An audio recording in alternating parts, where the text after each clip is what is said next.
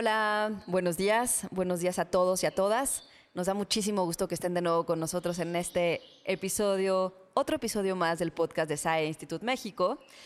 Muchas gracias a Arturo Pedraza, eh, que es nuestro productor, y a todo el equipo de Resonancia. Gracias por hacer posible este podcast, chicos. Bravo. El aplauso es para ustedes, producción. Para Bravo, producción. bravo, bravo. Y como siempre, y yo muy feliz de presentar aquí a mis compañeros eh, Camarillo. Gracias por estar aquí. Muchas gracias, Anita. Buenos, buenos días, buenas tardes, buenas noches, dependiendo de a qué hora escuchen este bonito programa. y nos vean. Nos escuchen y nos vean. No, porque acuérdate que también, igual y muchos de ustedes no saben que estamos en, en, en video, pero ¿Dónde por nos ahí nos pueden ver. Chava la daga. Ya lo presenté yo, perdón. Ya lo presenta. Director de marketing. Yo voy a simplificar diciendo buenas. Este, recuerden que pueden seguir este podcast en la página de SAE Instituto México, que es mexico.sae.edu diagonal podcast. Ahí pueden encontrar todos los medios en los que pueden consumir este contenido, que es Apple Music, Spotify, SoundCloud y justamente, como decías, Goye, para que nos vean a través de YouTube. Buenísimo. Pues muchas gracias. Gracias por estar aquí. Gracias por acompañarnos una vez más. Y de verdad es que escúchanos. Si están ustedes atrapados en el tráfico, siempre es interesante escuchar nuestras voces. Cocinando. Eh, lo que ustedes quieran. Claro. Nadando, haciendo Nada. ejercicio. Así es. Creo que, creo que es divertido escucharnos. Para ti que estás en tu, 15, en tu quinceavo minuto de cardio, tú puedes, muchacho, ya falta menos. Bueno, yo soy Ana Goyenechea Lagoye y el día de hoy eh, tenemos un invitado, mm, todos nuestros invitados son muy especiales. Bienvenido al ITET. Ali- Gracias, gracias. ¿Cómo te va? Muy bien, muy bien. Eh, gracias por invitarme. Buenas tardes, días, noches. Lo Noches. que sea. Eh, Lo que sea. Muy bien, muy bien. Bueno, Gracias. Pues Alitet es programador eh, y justo es profesor aquí en SAE Institute México en la, en la carrera de programación de videojuegos. Y bueno, él es ingeniero en computación por la UNAM y maestro en ciencias por la Universidad de Hull en Inglaterra. Programador por convicción y no por circunstancia. Toma eso. ¿De dónde sacaste esa frase?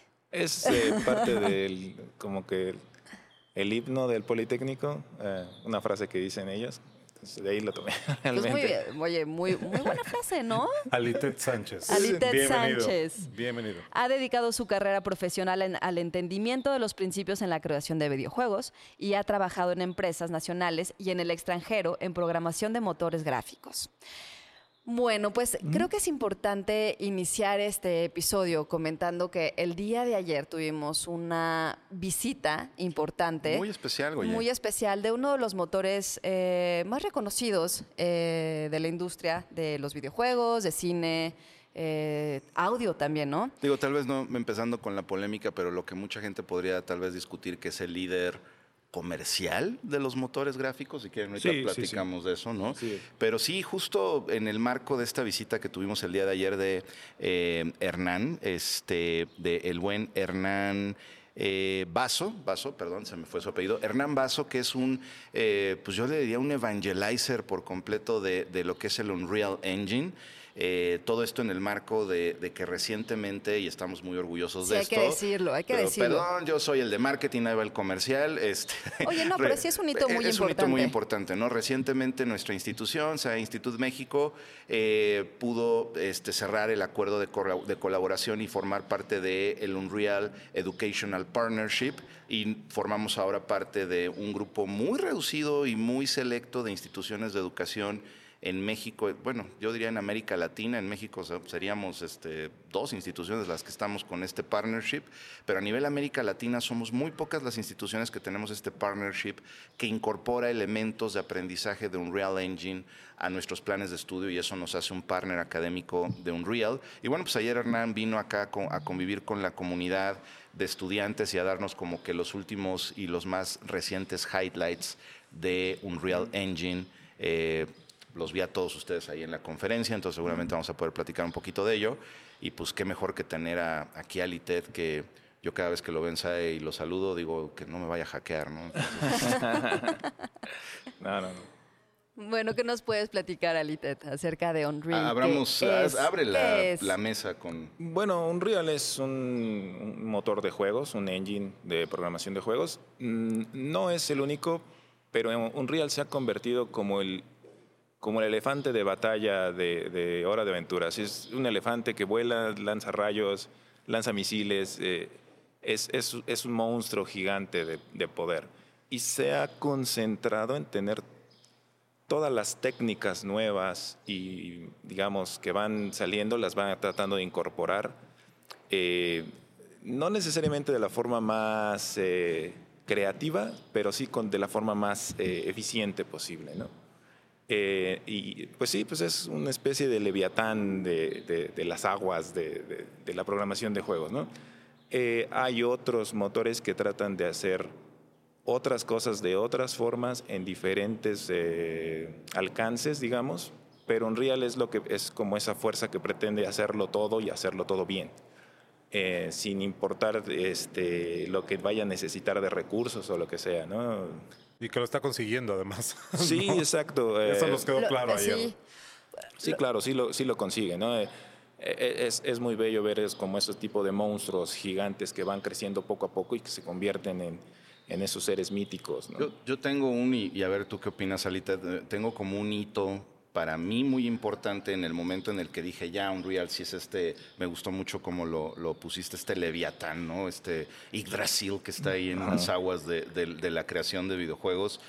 Eh, como todos conocemos a Nintendo, ¿no? Nintendo es una compañía japonesa de una uh -huh. cultura como súper cerrada, ¿no? Uh -huh. Y hace cinco años, cuando yo escuché que, que Nintendo por primera vez iba ya a dejar de, como decimos, rayarse las vestiduras, ¿no? que ya Nintendo iba a dejar de batallar con generar su propio mo motor gráfico de autoría uh -huh, este, uh -huh. propia de la compañía y que iban a darle a su, a su mascota preferida, al, al, buen Mario, el siguiente juego de Mario que en aquel momento era Mario Odyssey, que ya iban a dejar de rasgarse las vestiduras en hacer su propio motor gráfico y dijeron... Eh, al diablo. El nuevo Mario va con un Real Engine. Yo ahí uh -huh. dije, aquí está pasando algo, ¿no? Para que una empresa como Nintendo, con esos estándares tan tradicionales, esté rompiendo ese molde y diga, ya, no vamos a rompernos las vestiduras haciendo nuestro propio motor gráfico, vamos con un Real. Ahí siento que hubo un brinco donde ya sí, todo el mundo dice, bueno, si Nintendo lo hace, ¿por qué nosotros no? ¿no? Claro, claro. Eh, realmente el poder, muchas veces en Real el gran poder es, como un Estado, tiene como el poder de un Estado y, se adapta fácilmente a lo que se le pide. Por ejemplo, si dicen, vamos a hacer un puente, pero no necesitamos un superpuente, sino un puente más pequeño, a pesar de que tienen la capacidad de hacer el superpuente, buscan, digamos, buscan hacer un puente pequeño que, que pueda caber ahí con todos los recursos de, de digamos, de los grandes puentes, ¿no? Entonces, no ves un puente de bambú o un puente colgante, digamos, sencillo, ves el superpuente hecho pequeño. Entonces, eso es algo muy interesante. O sea, se adaptan a las necesidades. En el caso de Switch es muy interesante porque Switch no tiene tanto poder como otras consolas, pero en el momento que a alguien se le asigna la tarea, quiero que un Real corra en el Switch, eh, buscan cómo decir, ok, la super tuerca vamos a hacerla un poco más pequeña, pero sigue siendo la misma tuerca este, vamos a adaptar lo que ya tenemos a un entorno más, más reducido. Que, que eso está bien interesante porque muchos de los, de los ejemplos que mostraba ayer Hernán eh, tenían que ver con estos eh, ejemplos bandera, estos ejemplos sí. flagship de Unreal que ha traído y que ha estado promoviendo mucho de la mano, obviamente no de Nintendo, porque como bien dices, no tiene ese poder gráfico, pero ha estado promoviendo muy de la mano con PlayStation, ¿no? Así como de, ah, el nuevo procesador gráfico de la nueva consola de PlayStation es el flagship para que veas la experiencia de Unreal que nos presentaron, digo, la experiencia de Matrix que nos, nos presentaron ayer el video este de la chica esta que anda como en una tumba en Egipto, que también uh -huh. está rendereado por, por procesadores de PlayStation, pero está bien interesante cómo esa sofisticación de las gráficas se puede reducir a una mínima expresión para que pueda correr en teléfonos celulares y en el Nintendo sí, Switch y estás pues viendo el mismo juego pero adaptado a la tecnología que tengas enfrente, ¿no? Y creo que eso le ha sumado muchos puntos a Unreal, ¿no? Sí, sí. Unreal es eh, todavía como de esa vieja escuela monolítica de, de hacer un gran código eh, que no está muy hecho en módulos. Uh -huh. Entonces, hacer la adaptación es, debe ser un proceso muy complejo en términos de programación. y utiliza muchos trucos, y esa es una cosa interesante. Eh, no todo lo que hace, digamos, lo hace tan evidente. Hay cosas que esconde, pero el esconderlas inteligentemente para que no lo percibas es uno de los grandes puntos de Unreal. Eh, igual se mencionaba en, la conferencia ayer, eh, hay muchos otros engines que tratan de hacer, poner todo en, el, plato, ¿no? Y Unreal trata a veces de decir, este, bueno, pero esto realmente no lo vas a ver bien, entonces, ¿por qué no te lo escondo un poco? ¿Por qué no te lo difumino un poco más? Podríamos hablar tal vez de un ejemplo que te venga a la, a la mente de, de, esa, de esas cosas escondidas. A mí me viene a la mente, por ejemplo, el, popeo de texturas que se veía en Unreal 4. Que, que, o sea, como que eso a mí me rompía la cuarta pared, ¿no? De que estaba yo súper metido en el juego y de repente sí se veía muy claramente que a medio juego se cargaba la pared de allá y tú así como ay güey, no estaba cargada esa pared y se cargó mientras yo estaba jugando y eso te rompió un poco, que creo que es algo que le metieron muchos watts a un Real 5 para que eso no pasara con el popeo de texturas. Sí, exacto. Eh, digamos, tiene un sistema que se llama Nanite que básicamente hace un poco lo mismo, trata de eh, subdividir las, este, las superficies, no lo hace completamente por toda la textura o por todo el modelo del edificio, por ejemplo. Entonces no es un edificio que se va sustituyendo, sino son partes del edificio. O sea, solo las pequeñas partes que estás viendo. Y hay partes que tienes en la periferia que a lo mejor no necesitan tantos vértices porque están difuminados mucho. Por ejemplo, si estás en un juego de carreras o de coches, la velocidad es tal que los árboles los vas a empezar a ver borrosos. Entonces dicen, ¿por qué no mejor hacemos un truco para que eso no se renderice con todos los polígonos que podría tener? Y esos truquillos eh, permiten que donde te concentras es donde esté la, mayor cantidad de detalle y lo demás lo van, eh, digamos, eh, gradualmente, digamos, descomponiendo en, en, factores más mínimos para que quede con, se vea muy bien. O sea, esa es la idea. ¿Y, cuál es la razón de hacer eso? O sea, ¿por qué? Es ahorrar recursos, ¿no? Es ahorrar recursos. O sea, no tienes, no tienes la forma de renderizar tantos polígonos eh, todo el tiempo. Hay, hay juegos que son así, el puro poder, de la pura fuerza bruta. ¿no? ¿Cómo cuáles? Como el Metro, por ejemplo. El Metro 2033, que es, un juego famoso, pero es un, es, un, es, un, juego más o menos regular, pero el, es famoso porque es o sea, todo lo que ves es lo que está. No utiliza ningún truco, no utiliza ninguna cosa. Este, y lo usan muchísimo en benchmarks, en, pruebas, digamos, de, eficiencia, porque si tienes una máquina buena, lo vas a ver bien. Pero si tienes una máquina un poquito menor, la, relación de calidad, de bajo de calidad, es lineal. ¿no? Podríamos decir que el código no, no es para nada este, bondadoso con el hardware, ¿no? O sea, el código de las gráficas de Metro eh, no, no tratan de ayudar para nada al hardware, sino más bien chupar todos los recursos del hardware, ¿no? O sea, si dice ahí 5.000 polígonos, ahí están los 5.000 polígonos. Se necesiten o no.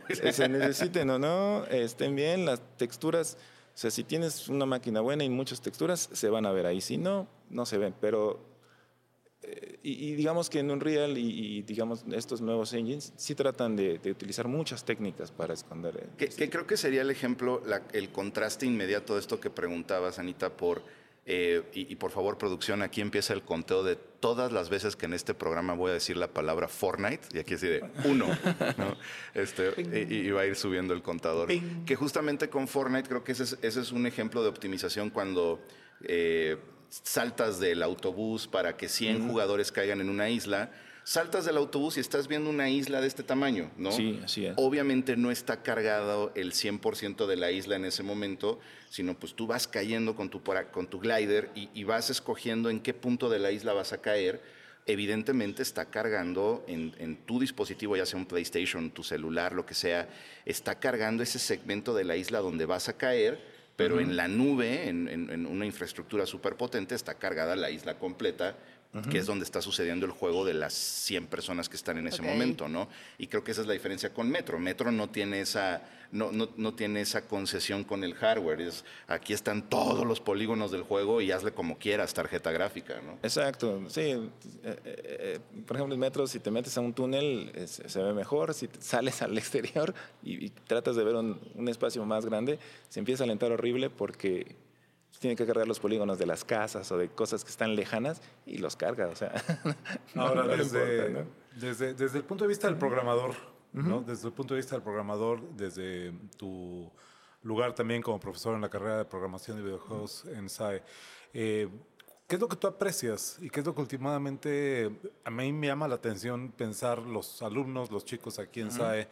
Ven como algo atractivo particularmente de esto, ya de este lado, de- no del lado del jugador, no del lado del espectador, sino del lado desarrollador. del desarrollador, ¿no? Porque ayer este, que lo platicábamos en la presentación, en la investigación que hice también un poquito ayer para, para, para saber de qué estaban hablando Sí, en la sí, sí, sí, presentación, ¿no?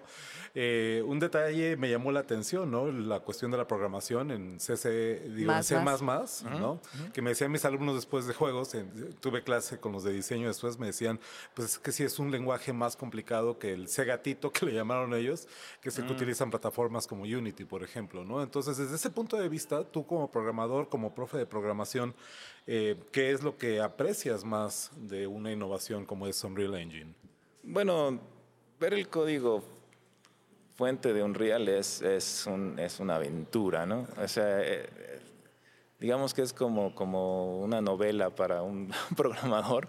Es poesía pura. Es, es- eh, bueno, Eso, Es eso perdón, la, la frase se la robo a la doctora Blanca López, que le mandamos saludos desde acá. Saludos, Blanca. Que me dice es que los grandes programadores, dice, son poetas. Los grandes programadores son como poetas, son, esa es su herramienta, ¿no? La palabra, no ya no la palabra, sino el código, ¿no? Eso me parece muy bonito, me parece poético. Sí, eh, uno, pero además vas viendo capa tras capa como si fueran así, eh, un geólogo, vas viendo las capas de diferentes eh, épocas del código, ¿no?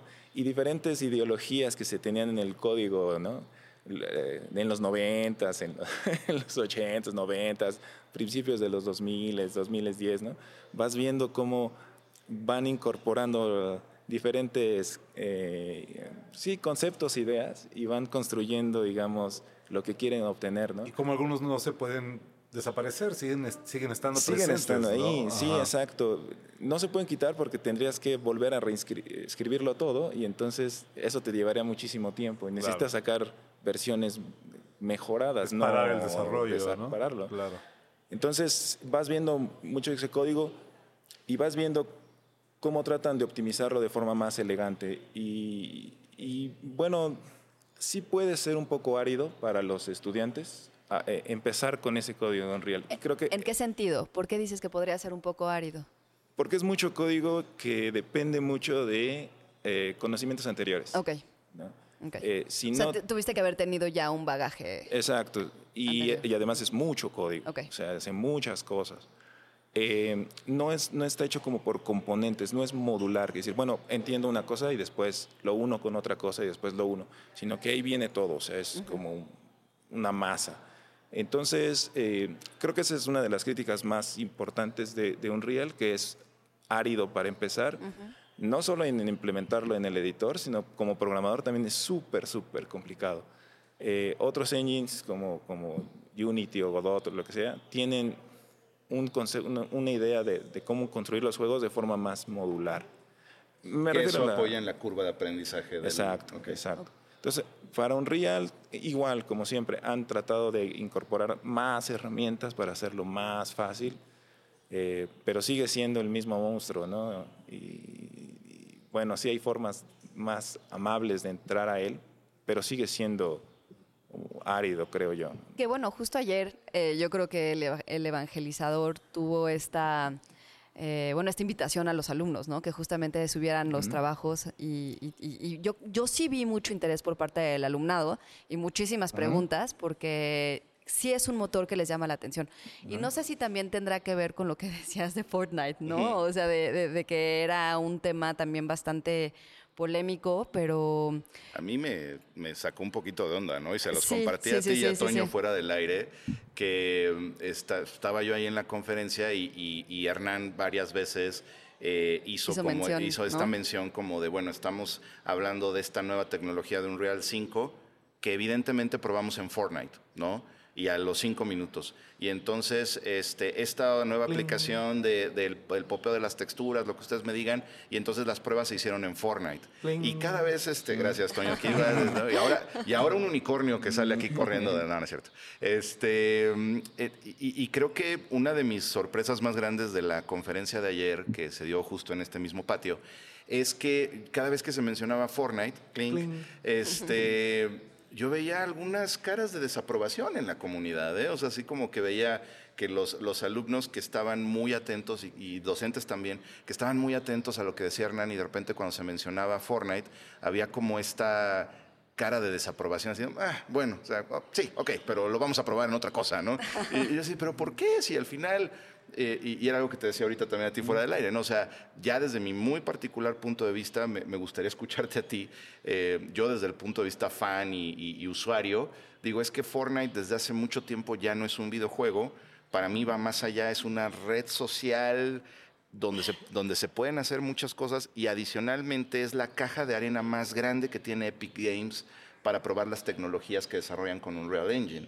¿no? Entonces, eh, me, me llamó un poquito esa, como esa barrera que hay sobre el juego, a lo mejor con una idea preconcebida del juego, de, híjole, no podemos estar hablando de algo tan sofisticado como la nueva versión de Unreal Engine y que me Con un menciones juego Fortnite. que lleva ¿no? ya tiempo. Pero también tenía que ver con lo que decía Camarillo hace ratito. Pues es un juego que probablemente ya no está de moda entre esa nueva entre esa generación, esa ¿no? generación. Las cosas pasan, pasan de moda rápido, ¿no? Que eso es algo también que yo eh, planteé ayer en la sección de preguntas y respuestas con Hernán.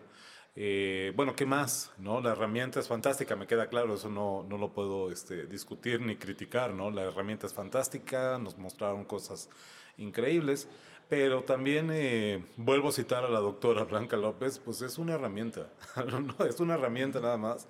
Eh, al final está en las manos, decía ahorita Litet, del poeta, del artista, Claro. ¿no?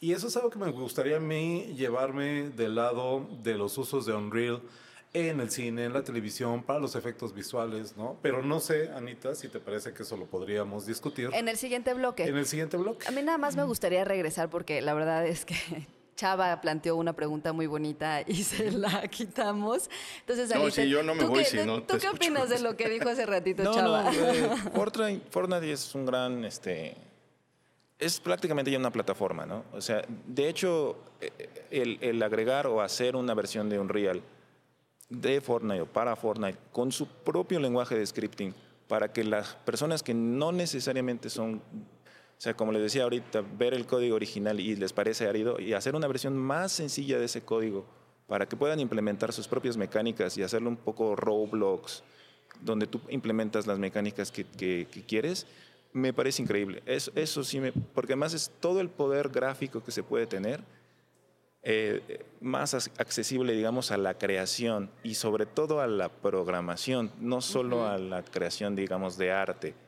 Eh, entonces, eh, me parece que es un paso muy loable.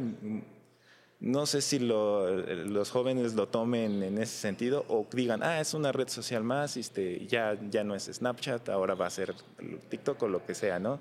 Que lo vayan a dejar de lado, yo creo que sería un desperdicio. Sí, sí. Claro. Bueno, pues tendremos que tener en esta mesa ese debate con los alumnos. ¿Qué opinas, Chava? Sí, o, ahorita con lo que decías, o a lo mejor también cambia el mercado, ¿no? O sea, de venir siendo un, este, un, un videojuego para niños, ¿no? Eh, Que iba a decir, este, para niños rata, pero... Y tú- y tú lo van a- juegas. No, pero yo soy, yo, yo uso, cada vez que empiezo a streamear algo de Fortnite pongo hashtag señor rata, ¿no? O sea, este, pero, pero a lo mejor cambia el mercado, ¿no? Y a lo mejor deja de ser un videojuego eh, meramente lúdico y de entretenimiento para niños a convertirse en, un, En una red social. en una red social para desarrolladores, para que... Y, y yo creo que está bien que bien, evolucione, ¿no? claro. Al fin y al cabo, todas las cosas tienen en algún momento su, su rato, ¿no? Su su función y pues después se tiene, tiene que evolucionar a otra cosa. Eh, pero es bien interesante también lo que decían ayer acerca de las diferentes aplicaciones que tiene Unreal y yo creo que lo podemos desarrollar mucho más en el siguiente, en el siguiente mm, Bloque. bloque que tendremos. Eh, no sé si ustedes tienen alguna otra pregunta para Litet en este momento. Vamos mejor a clavarnos ahorita con los diferentes usos, ¿no? Bien. Vientos. Bueno, pues vamos al siguiente bloque. Regresamos. Regresamos.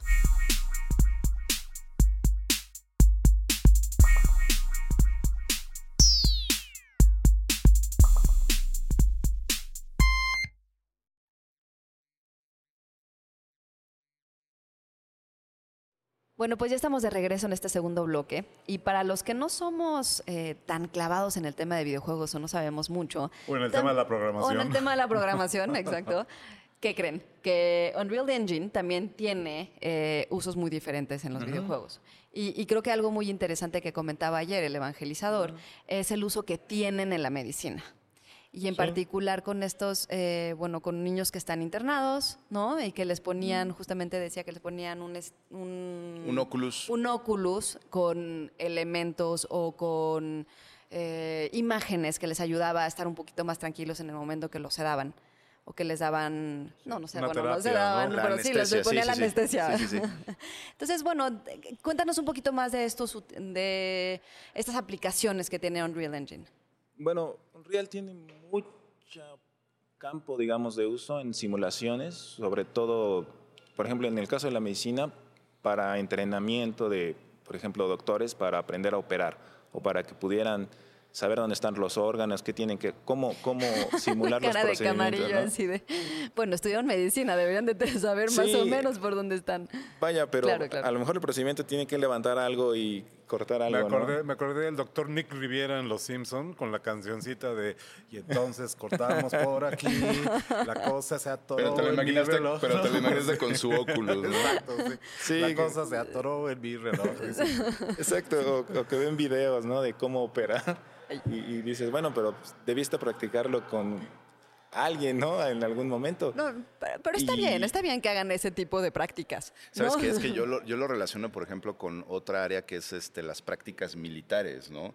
O sea, que le ponga, o sea, es, creo yo que es distinto que el doctor aprenda a hacer esos cortes de cirugía en un, A cuan- anfi- en un anfiteatro, todo controlado. Al a que- campo de batalla. A que le pongas Sí. un, a que le pongas un Oculus y esté como el- todos los pips y to- todos los ruidos de un quirófano y, y que se sienta ese estrés del quirófano, ¿no? Sí, obviamente no, no va a sustituir, pero Pe- te le da ¿no? una cierta idea inicial de qué es lo que tiene que hacer, ¿no? Eh, igual, eh, bueno, cuando estaba haciendo mi proyecto de titulación, lo hice en una eh, central nuclear y lo, lo que querían era que... Casual. que la- O como Alitet lo conoce, jueves. Exacto. Este, querían que los operadores aprendieran a manejar la consola, pero no querían darles una consola real, porque además en México no tenemos consolas de, re- de repuesto, así que... Y si les dan la real, eh, es muy fácil que arruinen todo, Ujú. que todos explotemos. Eh, Lo cual ha estado cerca de pasar. Entonces, sí, bueno, las No, historias de mejor Laguna utilicemos Verde... Unreal Engine. Podría, citar, podría citar el episodio de Los Simpson cuando Homero se las arregla para... Le echa agua. No, eh, cuando provoca un, este, un incidente nuclear pero la con, consola- una- con un simulador. No, que dice, ¿no? pero la consola ni siquiera estaba conectada. y hay, hay una fusión ahí. Sí, Exacto.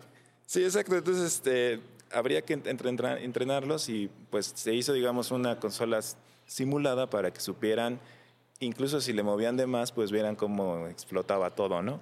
Y entonces decir, De una manera segura. De una manera segura. Entonces decían, ah, ok, no debo mover esta perilla más allá de aquí o en esta combinación no es buena idea, ¿no? Entonces, un poco eh, las simulaciones médicas suceden también así. Fíjate que en la, en la página de Unreal Engine eh, tienen como esta gran categoría de soluciones de la industria que no nada más son los videojuegos. Hablan de las siguientes verticales. Bueno, en primer lugar, juegos, pero de esa ya nos vamos a aclarar ahorita.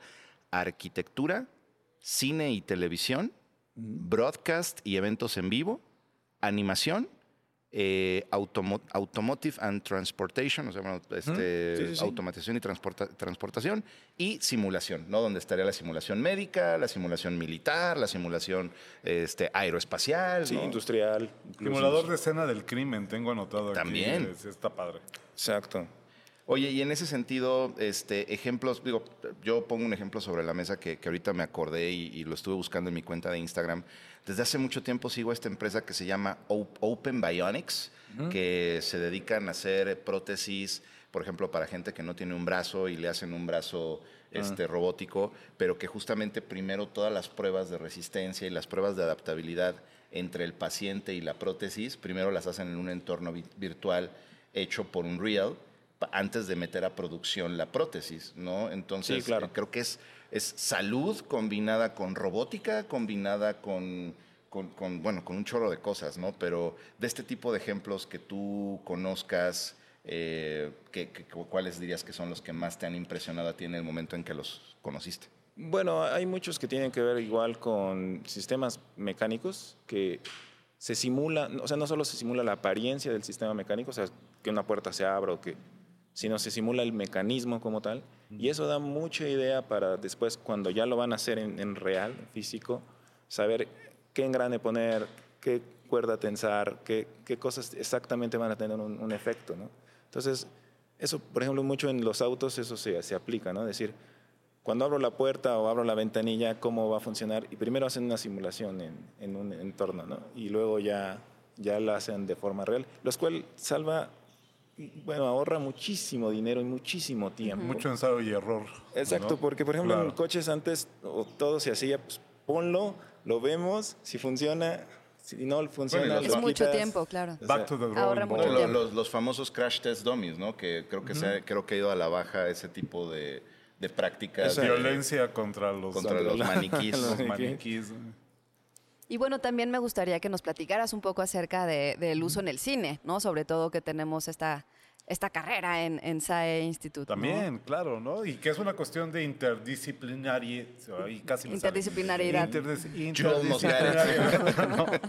que, que es un tema que tenemos pendiente también de, de venir a abordar aquí a los micrófonos del podcast, ¿no? Pero, pero este, ¿cómo ves el desarrollo vertiginoso, no? Ha sido rapidísimo también. ¿no? Sí, eh, bueno, el, el- el famoso volume, ¿no? Que tienen para donde graban lo de el Mandalorian y todos esos, ¿no? Ajá, ajá. O sea, son, es un, es- son paredes, bueno, paredes, techo, hasta el piso incluso de pantallas, ¿no? Sí. Y realmente De todo lo están, LED, de, de pantallas LED, y todo lo están renderizando con Unreal. En tiempo es- real. es- específicamente usan Unreal. Y conforme se va moviendo la cámara, entonces van renderizando las diferentes vistas, digamos. Entonces, si, si se mueven de un lado al otro, Ajá. eh, eso se va a, digamos, no están cambiando el mundo porque el mundo no existe, van cambiando la vista del escenario. ¿no? Impresionante. Entonces, como lo van haciendo en tiempo real, ahorran muchísimo tiempo, muchísimo dinero en tener que modelar o tener que hacer real o físicamente un entorno. ¿no? Sobre todo, de nuevo, como platicábamos en el tema de los, de los juegos, para algo que se va a ver en último término en la, en la escena, que no tiene que tener toda la resolución seguramente, que no tienes que, ¿no? Pues Es- tiene muchísima resolución. De hecho, bueno, en el Mandalorian hay muchísimas cosas hechas. Por ejemplo, cuando hacen cosas sin hielo, me acuerdo que vi el reportaje, Ajá, utilizan muchos props para, por ejemplo, lo que van a tocar las piedras y claro, eso. claro. Pero todo lo demás está hecho en el Está- volume, ¿no? Ajá. Y bueno, por ejemplo, el Baby Yoda sí es un puppet, es, un- es una marioneta. Eh, lo cual es muy extraño porque tienen tanta tecnología, pero a la hora de poner las cosas físicas, o sea, las cosas con las que realmente toca Son- la gente, sí son marionetas, sí son Claro. físicas. Pues es, es muy famosa, Piedras y es muy famosa la, la declaración, lo dijo en una entrevista de Werner Herzog, el famoso cineasta alemán que hace un papel Ah, en la primera sí, sí. temporada de Mandalorian, ¿no? Que cuando estaban filmando alguna escena con Baby Yoda ahí presente, que le llamó la atención cómo dijeron, bueno, pues tenemos el muñequito, vamos a filmarla con el muñequito, pero vamos a luego a grabar los plates para si tenemos que resolverlo en postproducción con una animación porque no funciona, ¿no? Y que entonces se enojó. Herzog y les Ah. dijo, cobardes, cobardes, ¿por qué? No, sí está bien bonito, ¿no? era súper fan Herzog, me encanta eso de Herzog, Eh, era súper fan, Fan del de muñequito, Yoda. ¿no? Del muñequito. Y, este, y eso tiene que ver mucho con lo que, que a mí me interesaba traer al tema, ¿no? Eh, la solución, la herramienta me sigue pareciendo, insisto, fantástica, pero estamos de acuerdo que hay cosas que no puedes reemplazar Exacto, con una, exacto. con una Que animación, la- por más fantástica que ¿Qué, sea. qué fue ¿no? la, la polémica que hubo ahorita con el estreno de Andor, ¿no? este, con nuestro paisano Diego Luna? Que justamente Andor fue la primera serie producida por Disney Plus de Star Wars que no utilizaba stagecraft, ¿no? Que era como de, ah, ok, venimos de Mandalorian, del libro de Boba Fett y de no me acuerdo cuál otra. Este, y Andor iba a ser la primera que iba a utilizar escenarios, este, ¿cómo le llaman? Este, stages. eh, Sets, sets, eh, sets sets reales, físicos, ¿no? Sets, físicos, físicos. y construyeron todo el pueblito este donde se llevó a cabo la mayor cantidad de lo que pasó en Andor. Y, y- y sí hay una diferencia que creo Sí. que año con año se está reduciendo menos. Yo creo que si comparas la primera temporada de Mandalorian con esta temporada que se hizo de Andor, se ve una diferencia así que dices, ah, ok, con razón estos cineastas que, que se aventaron Andor no querían utilizar stagecraft, eh, pero ya en la última temporada de Mandalorian casi desaparece esa percepción de decir es que son 15 personas en una pantalla curva que los rodea por completo, se pierde en algún momento de la tercera Sí, temporada. o sea. Entonces creo que la industria está aprendiendo, año con año lo está aprendiendo a usar cada vez mejor. ¿no? Y digamos que esto también ayuda a reducir el número de días, por ejemplo, que se hace, que Claro. toma un rodaje. O sea, sí se ve en una reducción también del Sí, presupuesto sí, de eh, una película. Es, eh, se reduce mucho el, el tiempo también, el, el dinero que se utiliza. Sí, en, en realidad muchas de las cosas que se utilizan se van a hacer, por ejemplo, para escenarios o fondos. Eh, aunque sí se han hecho cosas cercanas, ¿no? Y sí es impresionante cómo se va adaptando a la cámara eh, el renderizado, ¿no? Sobre- porque vas caminando y se va viendo cómo van cambiando las cosas a tu alrededor o las piedras van cambiando la iluminación y eso lo tiene que hacer muy rápido. Entonces, ese es un, ese es un, digamos, un buen uso, aunque igual cuando hay que interactuar con algo que es físico, pues sí, es mejor lo físico, ¿no? Eh, sí. Yo veo, yo veo, perdón, yo veo una, una gran ventaja desde el punto de vista de los actores. Se ha hablado mucho, ¿no? Que durante mucho tiempo, desde los 80, ¿no? 70s, 80s, eh, se habían visto obligados a interactuar con pantallas verdes y decirles, ¿no? mira la pelotita, ¿no? Ajá, un palo con una pelota ahí para, E bueno, ahí está el monstruo, está corre, difícil, ¿no? claro. Sí. Y este, Ahí que- hay un dinosaurio. que requería, que requería, que requería de un, de un gran ejercicio Claro. de imaginación de parte de los actores, ¿no? De pronto he leído eh, las entrevistas con, no sé, Ewan McGregor, etcétera, ¿no? Que dicen de pronto tenerlo enfrente y poder interactuar, ¿no? y reaccionar a lo que tienes probablemente a enfrente. actuar mejor, ¿no? Evidentemente ayuda, ¿no? Es que qué bueno que lo mencionas, porque justo creo que, que, que Christian Haydensen y este Ewan McGregor. Ewan McGregor tienen ese ejercicio, ¿no? De haber estado en las películas de la precuela de Star Wars, donde todo lo firmaron enfrente de una pantalla verde y se tuvieron que imaginar todo, a la serie del año pasado de Obi-Wan, donde utilizaron Stagecraft y ya no se tenían que imaginar nada, ¿no? Este, Naboo estaba ahí, este, todos los escenarios estaban ahí, entonces pues, pues ya era, fue un ejercicio eh, artístico, actoral, Ajá. totalmente distinto, ¿no? Opuesto a lo, que, a lo que fue su experiencia con las primeras tres películas. Que eso venía, a eso venía la- una pregunta que hice ayer durante la presentación de Saúl Basso aquí en, en SAE, ¿no? Que era la idea de, eh, en- específicamente en el cine de ciencia ficción y fantasía, ¿no? Eh, durante más de 100 años hemos visto esta necesidad, porque viene junto con el género, ¿no? De crear de realizar, vamos a decir, esos lugares fantásticos, mundos imposibles, lugares desconocidos, ¿no? Desde ese viaje a la luna de Georges Méliès en 1902 y hasta la última temporada de Mandalorian, esta búsqueda constante de hacer esos lugares lo más impactantes, lo más espectaculares y sorprendentes y tangibles y realistas además, ¿no? Entonces yo me pregunto, y ese es mi, mi- mi gran eh, cuestionamiento, si ustedes quieren, un poquito una crítica para, ¿no? Viene, para muy, nada más po- viene muy poético el día de hoy, Camarillo. No nada más para echarle porras a, a- a la herramienta de, de Unreal, ¿no? Eh, donde, pues yo, si a mí me piden comparar lo que pone Méliès en ese viaje a la luna en 1902, esta visión fantástica de la luna y las estrellas con caritas y la estrella fugaz que pasa volando, pues, ¿no? Y los extra, bueno, los selenitas que serían los habitantes de la luna. Y lo que nos enseñaron ayer, por ejemplo, de Matrix, de la última película de Matrix, ¿no? En lo que presentó Saúl, eh, está muy bien logrado, es fotorrealista, podría pasar por la realidad, pero no tiene ni de lejos la poesía y no tiene ni de lejos eh, ese elemento artístico, genuinamente artístico que tendría la imperfecta visión de De Georges Méliès. ¿sabes? Entonces, eh, de nuevo, creo- estoy de acuerdo con Blanca en ese sentido, eh, es una fantástica herramienta, pero al final la herramienta debe estar en las manos de un artista, ¿no? Y el Sí. artista puede decir, oye, pues yo no necesito el máximo realismo, el fotorrealismo, y eso se lo dije ayer a, Saúl, lo recordarán.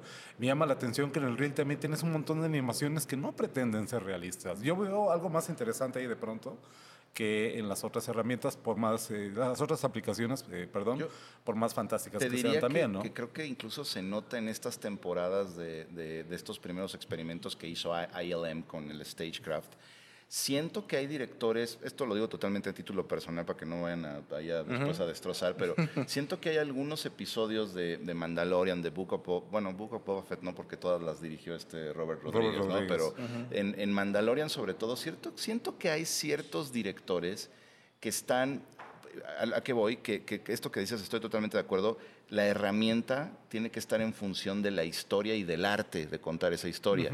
Y siento que hay de repente algunos episodios de, Manda, de Mandalorian que eh, el director siento que está más preocupado por hacer el despliegue tecnológico de la herramienta que por, contar la historia. Y de repente tienes unos episodios de Mandalorian que están bien hashtag babosos, pero son con los que más te diviertes. Son los que tienen más los que tienen magia, los, los que se te quedan. Y los que tienen eh, ese espíritu de Star Wars, que pues, no lo olvidemos, eh, celebrábamos el otro día, eh, ya no sé qué aniversario, de la primera proyección de prueba de Star Wars en 1977, que no olvidemos, pues era una película para niños, es un cuento de hadas, hace mucho tiempo, ¿no? Entonces, creo que para mí, insisto, en esas imperfecciones, en ese juego, en la tensión entre lo realista y lo que de plano no es realista, es donde hay chance de expresarse. Creo que Como está tan, nueva la herramienta que la industria está aprendiendo a usarla para que lo importante no sea la herramienta, claro. sino que siga siendo la historia, siga siendo el arte de contar esa historia.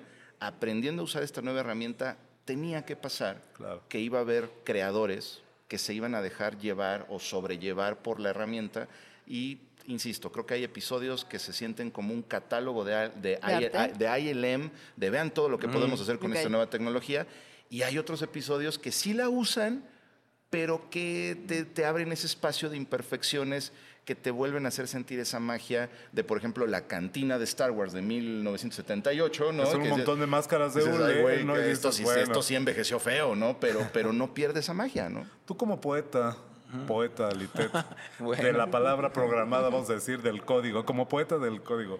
Em, ¿cómo, ¿Cómo entiendes esta expresión del artista? Insisto, retomo lo que dice Blanca, los programadores como poetas del código. Bueno, igual, o sea, todo va pasando, toda expresión, digamos, que uno hace en código o verbalmente o escrita, siempre lleva un, contexto y siempre lleva una idea de lo que quieres expresar. Siempre la intención es muy importante en lo que estás haciendo.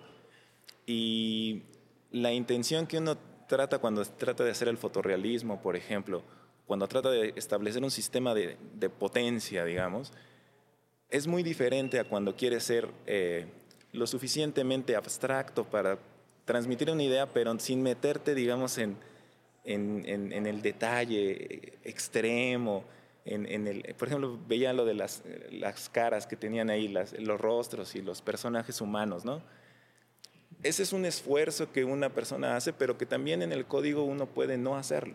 Es decir, eh, me gustaría expresar eh, este ser humano, lo que sea, o es, esta forma, de una forma diferente. Claro simplemente porque me parece que eso transmite más emotivamente, ¿no? Y eh, bueno, esa es la intención del código. Pero también cuando uno está viendo el código técnicamente, uno ve ahí a la persona que, que está este, programando, ¿no? Programar llega a ser difícil, no siempre, pero es, puede ser muy, muy difícil. Claro. Y una persona ahí este, se revela, ¿no? Eh, y tú lo ves este, sufrir tú lo ves, este, hay gente que pone comentarios, aquí estuvo bien difícil, ponis llorarán, de, ponis will cry, pone. O sea, empiezan a escribir cosas que no tienen sentido porque ahí estaban desesperados.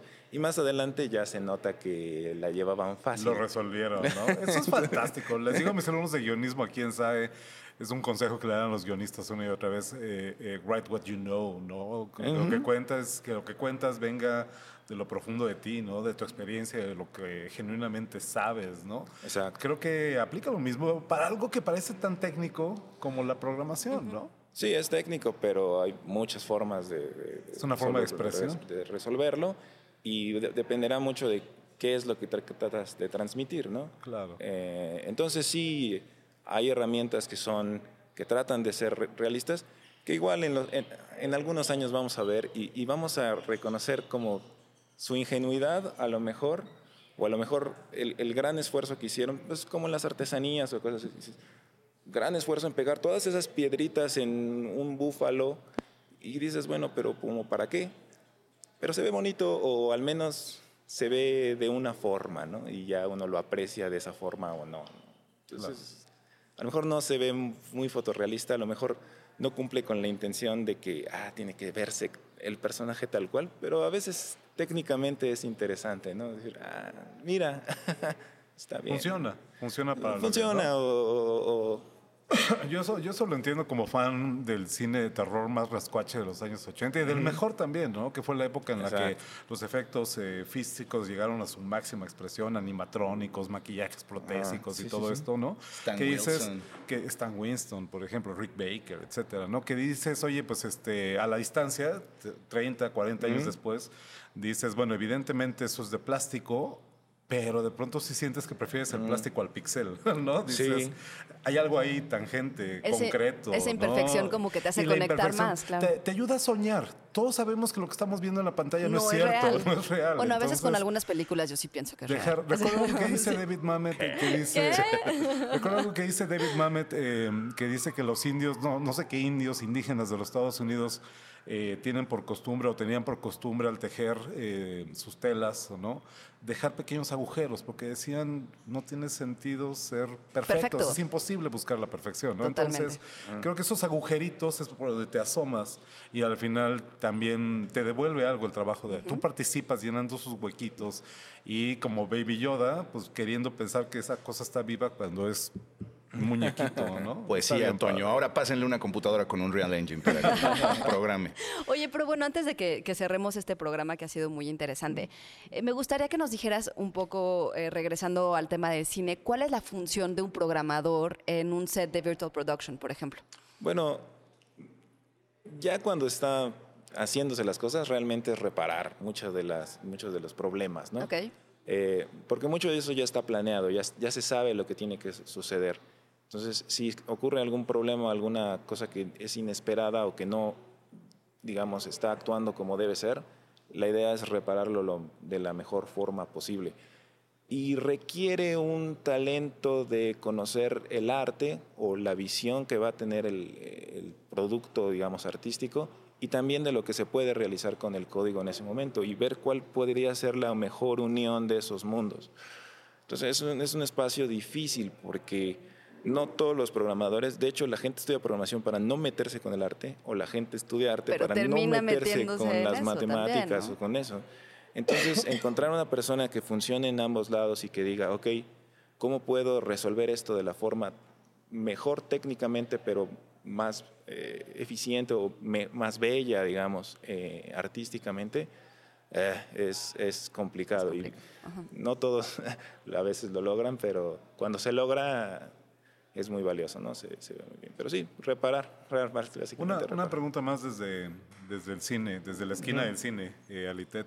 Veo en la página de, de- bueno, en la página oficial de Unreal, veo un énfasis a la hora de hablar de sus aplicaciones en el cine, en aplicaciones para el cine independiente, ¿no? Mm, ok. Esta herramienta también democratiza eh, los efectos visuales de última generación, este tipo de herramientas de avanzada, eh, y las lleva a las manos de aquellos que no son Industrial Light and Magic, que no son aquellos Sí. que, ¿no? que tienen los recursos tradicionalmente. ¿Sí está más al alcance de cualquiera en ese sentido? Tienen una parte de composición, digamos, como si fuera un After Effects, un- un- una especie como de forma de agregar contenido o incluso no necesariamente modelos tridimensionales o cosas sintéticas, sino incluso misma imagen o, o personajes y hacer algún efecto, por ejemplo, de fuego, Okay. etcétera, y de simular incluso muchas de los look and feels de las cosas, de cómo se verían. Eh, que es muy, muy interesante para los independientes, ¿no? que dicen, no tengo dinero para duplicar, por ejemplo, muchas personas en el fondo, una gran este, multitud, puedo usar un real para poner personajes virtuales eh, de una mejor forma, o cambiar el día a la noche, o este, quitar... Eh, no sé, efectos indeseables. O, Eliminar algo del, del, Eh, del- del- del- exacto. de la escena, del O sea, paisaje, les ayudan a simplificar un poco el proceso. Exacto. Bueno, pues ya escucharon, chicos, de géneros cinematográficos. Aparece aquí en mi computadora, tengo clase en 10 minutos. Entonces, Bueno, chicos pues un de cine digital ser- en SAE ya escucharon, ¿no? Hay herramientas que sí están padres. ¿no? Exacto. Y bueno, nada más un poquito para cerrar. Eh, me gustaría que nos plantearas un poquito cuál es el futuro de estas tecnologías, de este tipo de recursos. Este, bueno, Nos depende. espantaron, muchachos. Sí. Del Es que hay una ardilla arriba. Sí, hay una ardilla. Hay una ardillita.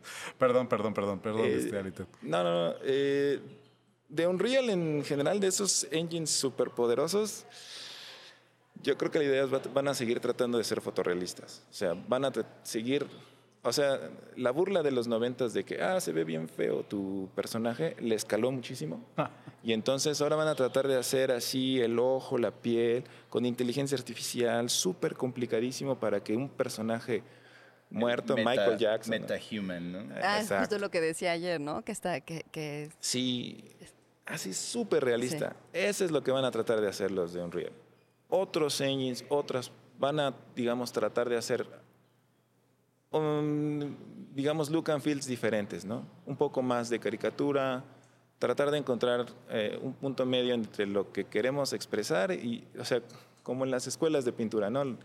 Ya el impresionismo y eh, tratar, digamos, de cambiar las cosas, tratar de transmitir lo mismo, el mismo sentimiento, pero no con siendo súper, súper realistas. Pero para Unreal yo creo que va por el camino eh, súper realista, aunque van a permitir, digamos, otro tipo de renderizados como en Fortnite o cosas así, ¿no? Me, me- Más me gusta efectivo. que lo estás llevando como, así te lo estoy entendiendo, como a- hasta un punto de corriente artística, ¿no? O sea, tal vez esta herramienta con estas propiedades genera una corriente art- artística con ciertas, ciertas, eh, cual- este, ciertas características y a lo mejor Unity se va por otro camino y la herramienta lo que hace es dar otra, otra corriente artística, ¿no? Pues es que son pinceles, ¿no? O sea, son los pinceles de la Poesía. modernidad, ¿no? Las, los, los reals, los, los engines. Básicamente son lo que te permite dibujar y expresar. Entonces, Yo, yo así lo veo. Muy bien. qué bonito, Fantástica qué bonito cierre. Gran conclusión, muchas gracias. Iba a voltear ahorita con el- nuestro equipo de producción y decir así, y cierre. Pues muchas gracias, Alite. Nada más también me gustaría compartirle un poquito a nuestra audiencia dónde pueden ver este tipo de ejemplos. No sé, seguramente en YouTube hay también como muchos, digamos un poquito para que lo puedan visualizar estas, las personas que no estamos como muy familiarizados con, con lo que sucede con Unreal y otros motores.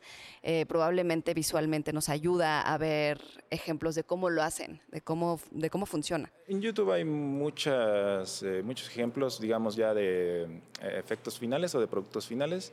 En la página de Unreal hay muchas, digamos, ligas a otras páginas eh, donde se ve como los procesos de creación, como el detrás de cámaras.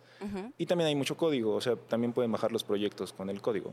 Entonces pueden, pueden o sea, si, si son programadores pueden interesarse por eso. o Inclusive hay son un artistas, ¿no? marketplace, ¿no? De- Hay un marketplace, exacto. ¿Y Y, tú?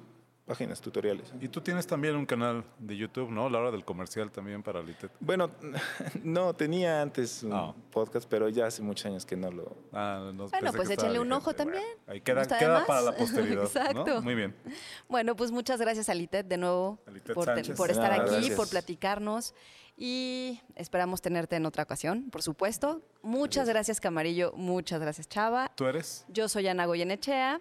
Nos pueden escuchar y ver en... Eh, México.sae.edu diagonal podcast, ahí estamos. Muchas gracias y nos vemos en el próximo Gracias, episodio. Alitet. Gracias, producción. Gracias, producción. Gracias, Alitet. Nos vemos.